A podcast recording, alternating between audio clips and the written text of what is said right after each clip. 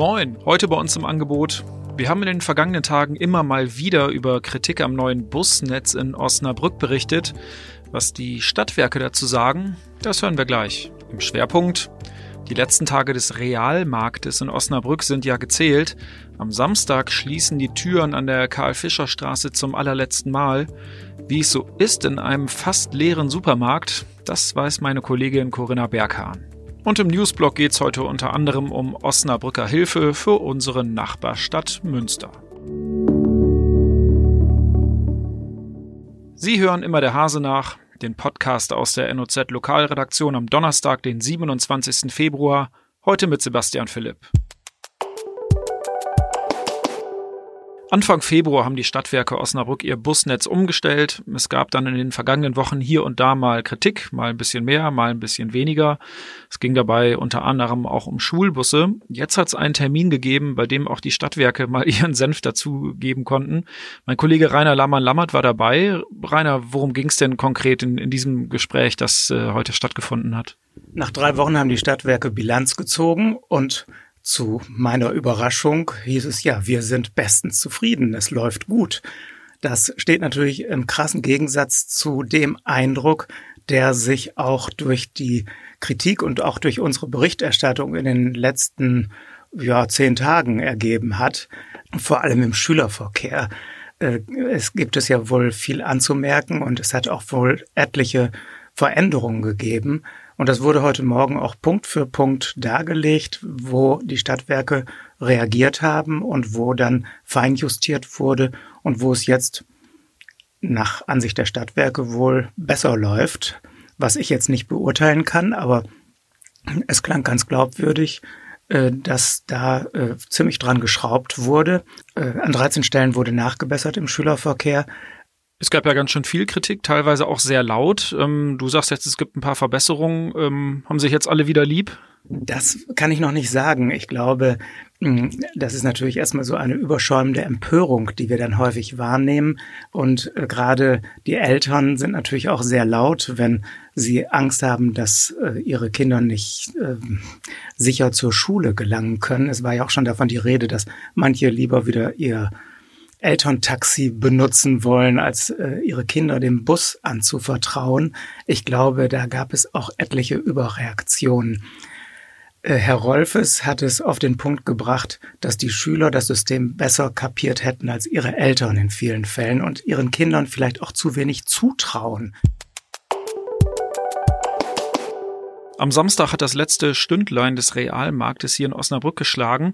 Also langsam leeren sich die Regale. Meine Kollegin Corinna Berghahn hat sich äh, trotzdem nochmal umgeschaut. Ähm, ist ja ein sehr großer Supermarkt. Corinna, wie ist denn das so, wenn man in einem so riesigen Supermarkt umherläuft? Welche Stimmung herrscht da und wie kann man sich das jetzt momentan eigentlich vorstellen?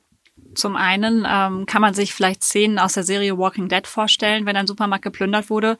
So sieht's dann nämlich aus, nur dass auch gleich noch die Regale mitgenommen wurde. Es ist quasi kaum noch etwas da. Also die sind noch bis Samstag auf, aber wer jetzt gezielt seinen Wochenendeinkauf da machen möchte, wird da nichts mehr finden. Es gibt ganz viele Sachen einfach nicht mehr. Es gibt nur noch die Reste von den Resten. Okay, also es lohnt sich nicht unbedingt ähm, ein Besuch, aber so manches Schnäppchen gibt's dann vielleicht doch noch. Was findet man denn noch in den Regalen? Also man findet auf jeden Fall noch ähm, Spirituosen, die sind runtergesetzt. Man findet äh, Milchpulver für Babynahrung, man findet Schuhe, man findet ein bisschen Spielzeug, sehr viele Kerzen, sehr viel Brennpaste, Streusalz. Eigentlich, man findet von allem etwas, aber jetzt nicht so das wäre für man in einen Supermarkt fahren würde, um normal einzukaufen. Ich finde allerdings, man sollte trotzdem noch mal hinfahren, weil sowas sieht man selten, dass so ein Gebäude fast komplett leer steht und diese Stimmung, was man von Lost Place hat, das ist schon was, was, glaube ich, einfach nicht so häufig zu sehen ist ich glaube, 5000 Quadratmeter Verkaufsfläche hat der Realmarkt, ja. Ähm, einige Regale sind schon äh, weggeräumt. Äh, man könnte man da jetzt quasi schon Fußball drin spielen oder irgendwas anderes. Wie, wie viele Regale sind da noch zu sehen? Gefühlte 20, denke ich mal, jetzt von gestern her. Und man könnte definitiv wunderbar da Fußball spielen oder Curling oder irgendwas anderes, wo man ganz, ganz viel Platz für braucht. Das merkt man auch so an den Mitarbeitern. Die räumen jetzt alles auf, die räumen da die Sachen weg.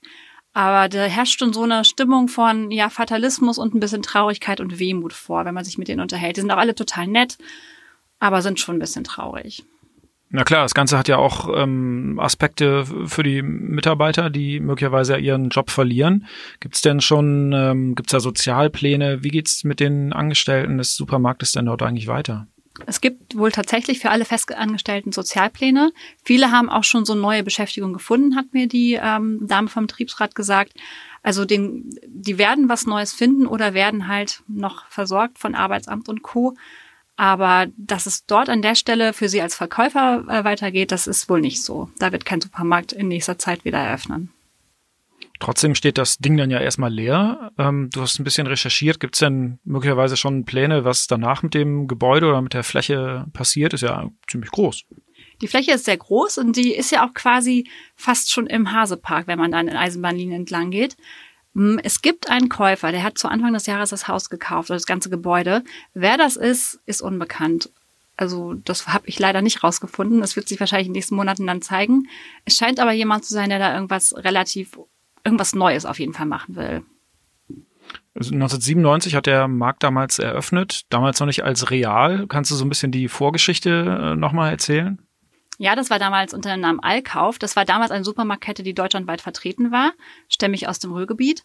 Und ähm, der hat damals ein neues großes Gebäude dorthin gewetzt, 1997, hat aber 1998 die gesamte äh, Filialkette an Metro verkauft. Und Metro ist ja der Besitzer gewesen von Real und die haben dann die Märkte alle in Real umgewandelt.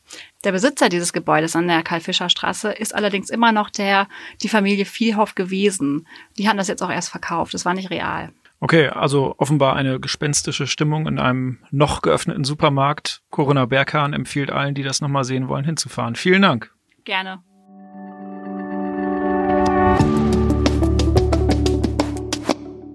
Wir kommen zum Newsblock. In den Münsteraner Schwimmbädern geht es aktuell drunter und drüber. Das ist aber leider nicht bildlich gemeint. Vielmehr bewegt ein Bäderskandal die Menschen in unserer Nachbarstadt. Die Kollegen von den westfälischen Nachrichten haben schon mehrfach über Unregelmäßigkeiten in finanzieller Hinsicht und fehlerhafte Besucherzahlen berichtet. Naja, und jetzt müssen es die Osnabrücker richten. Genauer gesagt die Stadtwerke Osnabrück. In den nächsten Monaten sollen die Fachleute aus dem hiesigen Bäderbetrieb ihren Münsteraner Kollegen zur Seite stehen und sie bei der Betriebsführung beraten. Und zum Schluss nochmal was aus der Welt der Justiz. Ein 23-jähriger Osnabrücker hatte im Oktober mit einer geladenen Schreckschusspistole auf Polizisten gezielt und später im Armeos-Klinikum sein Bett angezündet. Jetzt wurde am Osnabrücker Landgericht gegen ihn verhandelt.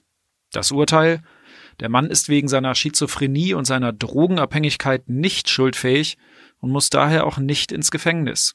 Frei ist er deswegen aber noch lange nicht. Das Gericht entschied, er muss die kommenden zwei Jahre in einer Entziehungsanstalt verbringen. Das war's für heute bei Immer der Hase nach.